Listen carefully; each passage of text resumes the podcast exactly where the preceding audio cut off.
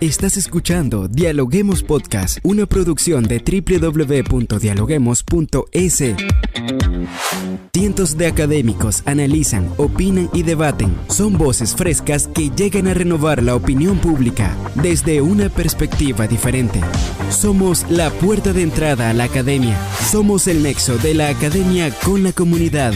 Escucha nuestro podcast en Spotify o a través de la web www.dialoguemos.es.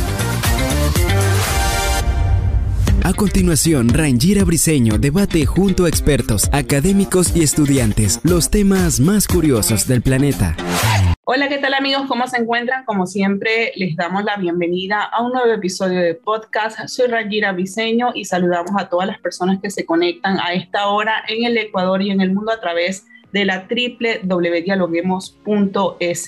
En nuestro episodio de hoy hablamos de los avances de la inteligencia artificial en la educación y de cómo las nuevas tecnologías pueden mejorar la labor educativa de los docentes en las aulas de clase. Para comenzar este programa, hoy les traemos la reflexión de Kai Fu Lee, uno de los mayores expertos mundiales en inteligencia artificial. Escuchemos. Los profesores deberían ser líderes de la sociedad, los que marcan la diferencia en la vida de los estudiantes. Yo espero que la inteligencia artificial libere a los profesores de las tareas más tediosas y les permita hacer lo que realmente deben hacer, aquello más apasionante, más emocionante y que va a tener un mayor impacto. Si descomponemos el trabajo del profesor en diferentes tareas, algunas puede hacerlas mejor la inteligencia artificial, en otras puede ayudar al profesor pero además, si se integra la inteligencia artificial en las aulas de hoy en día, el profesor podría ahorrar hasta un 40 o un 50% de su tiempo. A menos que cambiemos radicalmente la educación y dejemos de entrenar a robots repetitivos para formar a humanos creativos y empáticos. Si no cambiamos eso, el futuro será desolador porque los licenciados no serán capaces de desempeñar los trabajos que se necesiten dentro de 15 o 20 años. Habrá una gran disparidad. Nuestros licenciados seguirán queriendo ser oficinistas, contables, administradores y escritores o editores de contenido básico. Pero vamos a necesitar que los universitarios sean pensadores críticos, creativos, estratégicos, compasivos y personas empáticas. Con esta reflexión, ¿será que pensamos en la inteligencia artificial como el futuro de la educación? ¿Cómo la inteligencia artificial permite mejoras en las aulas de clase? De esta manera damos la bienvenida a Giraldo León, docente de la Universidad de Cote. Bienvenido, Giraldo, ¿cómo estás? Bien, bien, todo muy bien. Además, un placer de nuevo estar en, contacto con Dialoguemos. Creo que la labor que vienen realizando es muy útil, muy necesaria y por supuesto siempre Cotec en general y yo en particular estaremos dispuestos a, a colaborar. Giraldo, y para comenzar, ¿cómo describe usted la inteligencia artificial? Este tema de la inteligencia artificial es un tema eh, sumamente importante, sumamente actual, siendo la inteligencia artificial, se habla de los años treinta y pico, cuando se empezó a hablar de, de, la utilización de algoritmos y de nuevas formas de, de, proceder con las computadoras. Sin embargo, es en estos últimos tiempos cuando se han confluido ¿no? el desarrollo teórico de la inteligencia artificial y el, la elevación exponencial de, las de, la, de los dispositivos electrónicos, lo que ha permitido y de las comunicaciones que han permitido que se pueda uno comunicar, procesar información, seleccionar variantes, analizar toda una serie de, de grandes volúmenes de información que prácticamente antes era imposible. No sé si, si conoces que según una información dada por IBM, actualmente se crean 2,5 quintillones de bytes cada día. No tienes la idea, o sea, no tiene, quizás no tenga una idea rápida de lo que es eso. O sea, 2,5 quintillones, o sea, después de millones viene billones, viene trillones, viene cuatrillones, después quintillones. ¿Ustedes se imaginan 2,5 quintillones de información diaria?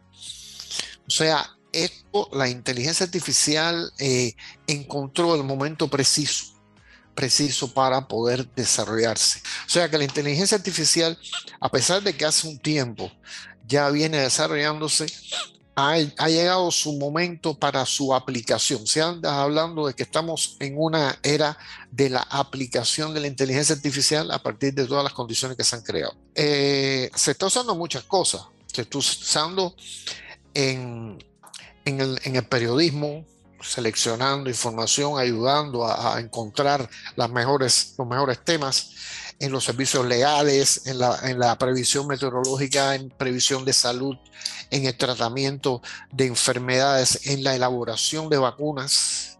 O sea, para hallar las mejores combinaciones. De hecho, Bill Gates está diciendo que la única forma de poder eh, atacar rápidamente a los nuevos virus que van a ir surgiendo de seguro es con herramientas de alta productividad y eso solo se logra a través de la inteligencia artificial. Pero básicamente volviendo al tema de las aulas de clases, con el apoyo de la tecnología es cierto que los docentes tienen más tiempo para otras tareas, pero nos gustaría saber cómo se relaciona e influye la inteligencia artificial con la educación. Hay muchas tareas que tienen que ver con la gestión docente, por ejemplo, muchas en cuanto a selección de personal, en cuanto a, a, la determinación de cuáles son aquellas áreas en las materias donde los estudiantes están teniendo más dificultades, o sea, lo que se le llama Learning Analytics, o sea, la analítica del aprendizaje.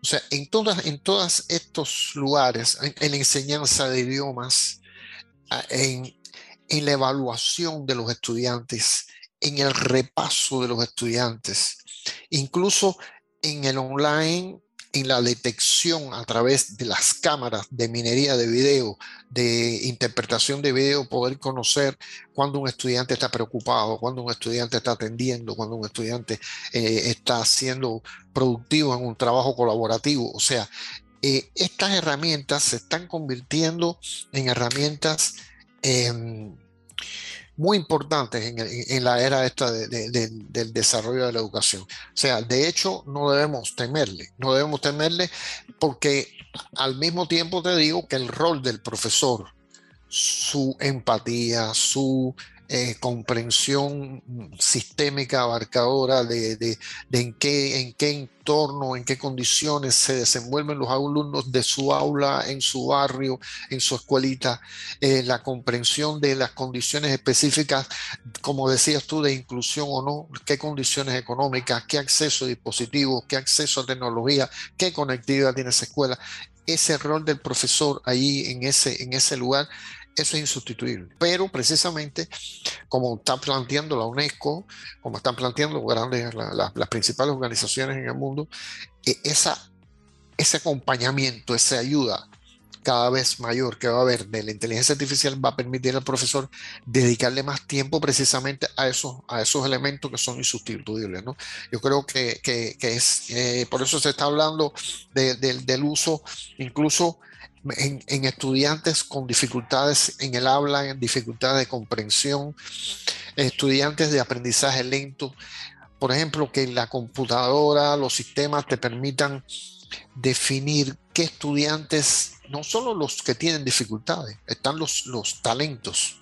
Los estudiantes con talentos a veces se te aburren en el aula porque lo que tú le estás dando ya los conoce. Y sin embargo, la computadora puede ayudar mucho en lo que se está hablando y se está llamando el aprendizaje autorregulado. O sea, el estudiante es capaz de construir su itinerario, su camino, y para eso necesita no solo el profesor, necesita también una computadora con un sistema de inteligencia artificial que sea capaz de dosificar a cada estudiante con la complejidad que tiene que tener el ejercicio, los ejercicios de lo que está viendo en un momento determinado en dependencia de la curva del aprendizaje que le está siguiendo. Eso es muy complejo y cuando nosotros tenemos, los que hemos sido profesores lo saben, cuando yo tengo 30 alumnos en un aula, llegar a ese nivel de detalle de a cada estudiante dosificar con los ejercicios que necesita él según su nivel de comprensión y dificultades es bien complicado. Y sin embargo, la inteligencia artificial es capaz de llegar y ayudar al profesor en el sentido de mapear, dibujar, eh, sugerir, brindar toda una serie de información que, que para el profesor es muy valiosa. ¿Cómo mira usted el uso de la inteligencia artificial en el Ecuador, en las universidades, en el gobierno? ¿Se está trabajando en esta política o por lo contrario que cree que hace falta?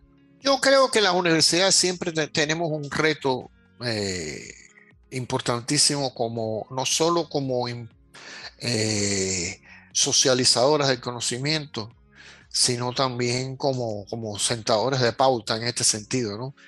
Y, y las universidades tenemos que dar nuestro, poner nuestro granito de arena para que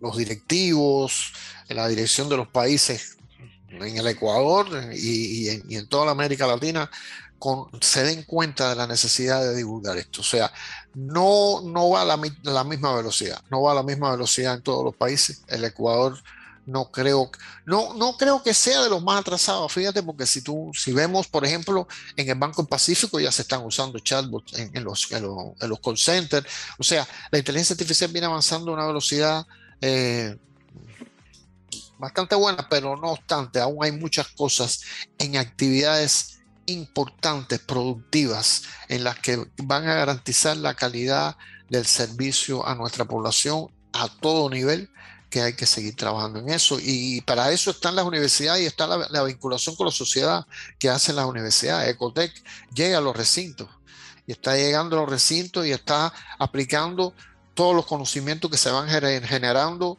por sus docentes y por sus estudiantes. Y entonces ese constructivismo eh, bien pegado a, las personas que lo necesitan, generan nuevas aplicaciones, generan nuevas extensiones de, estas herramientas y esa es la forma concreta y, bien, bien directa que las universidades pueden hacer. Desde su visión, ¿cuáles son las barreras a superar ya para finalizar?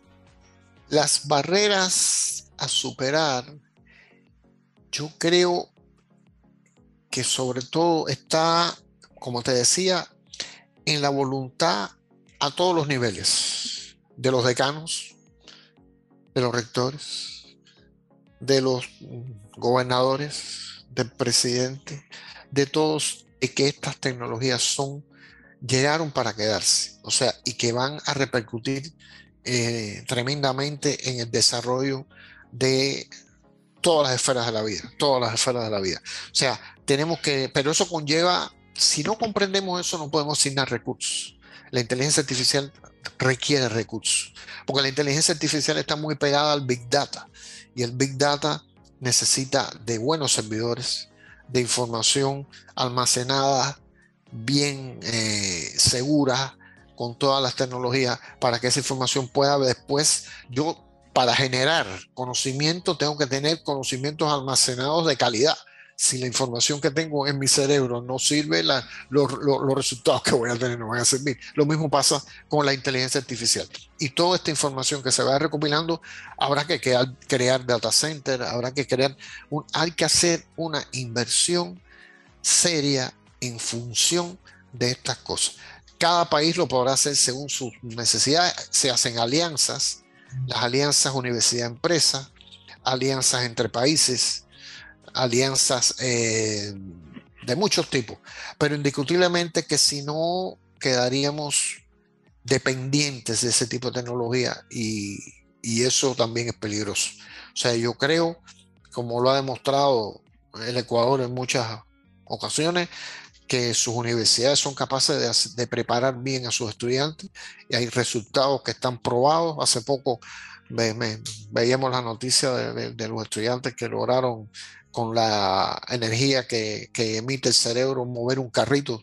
Parece una bobería, pero sin embargo atrás de eso hay mucha matemática, mucha ciencia desarrollada. Y eso lo pudieron hacer nuestros estudiantes, los ecuatorianos. Entonces, ¿por qué no podemos hacer? Y quedó entre los primeros lugares a nivel mundial. Creo que quedó en primer lugar el Ecuador a nivel de, la robótica. ¿Por qué no podemos? Tenemos las condiciones, tenemos la inteligencia, tenemos muy buenos estudiantes, hay muy buenos profesores. Hay sus deficiencias, pero también ahí hace falta capacitación de profesores, recursos, preparación de nuestro estudio, incorporar esto transversalmente a todas las materias. Yo creo que no se puede hablar de periodismo hoy si no se habla de periodismo en las universidades vinculado con la inteligencia artificial. No se puede hablar de medicina si no se trabaja con visualización de datos, con la utilización de, Big Data a partir de todos los, indicadores que están dando todos los equipos que generan información en datos. Es otra la medicina. Está llegando a un punto de un salto tremendo, lo demostró, lo demostró cuando la pandemia a nivel mundial. O sea que, estamos en un momento de cambio grande basado sobre todo en los datos y, y la inteligencia artificial se nutre de los datos. Y si eso, y si eso no se, no se prepara bien a cada uno de, las profesiones nuestras, entonces no podremos avanzar como queremos. Siempre bajo un enfoque ético, bajo un enfoque que la inteligencia artificial, la inteligencia artificial puede servir para hacer bien, pero puede servir para hacer mal.